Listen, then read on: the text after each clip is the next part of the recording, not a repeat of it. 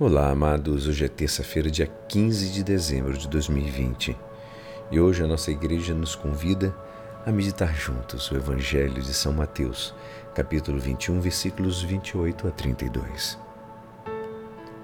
Naquele tempo disse Jesus aos chefes dos sacerdotes e aos anciãos do povo: Que vos parece?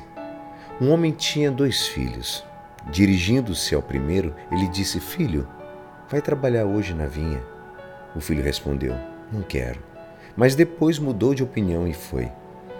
Pai dirigiu-se ao outro filho e disse a mesma coisa.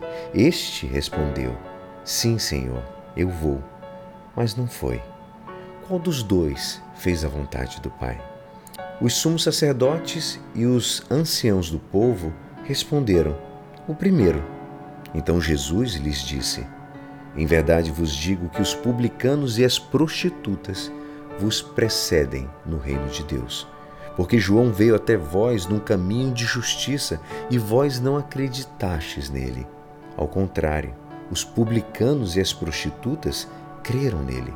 Vós, porém, mesmo vendo isso, não vos arrependestes para crer nele.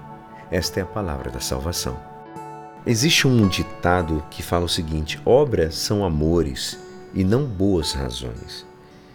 Lá em outro momento, Jesus ele também nos ensina que nem todo aquele que diz Senhor, Senhor entrará no reino dos céus, mas sim aquele que faz a vontade do meu Pai que está nos céus.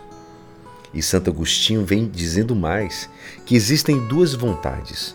A tua vontade, que deve ser corrigida para identificar com a vontade de Deus, e não uma distorcida na vontade de Deus para que ela se acomode na tua. Né?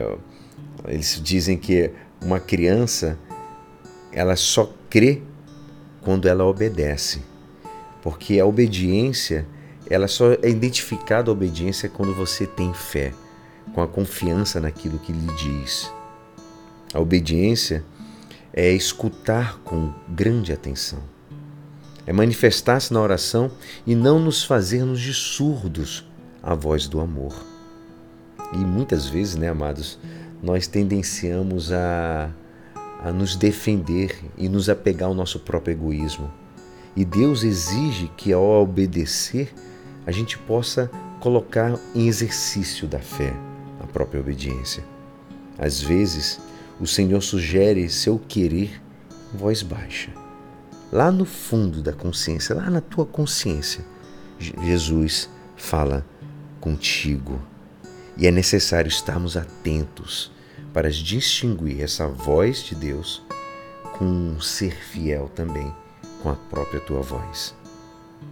Cumprir a vontade de Deus é ser santo. Obedecer não é ser uma simples marionete nas mãos dos outros, mas interiorizar o que se deve cumprir e assim fazê-lo, porque tem vontade. Que Nossa Senhora, nossa mãe, a Virgem, mestra na obediência da fé, ela possa nos ensinar a forma de aprender a obedecer à vontade do Pai. E é assim, esperançoso que esta palavra poderá te ajudar no dia de hoje que me despeço. Meu nome é Alisson Castro e até amanhã. Amém.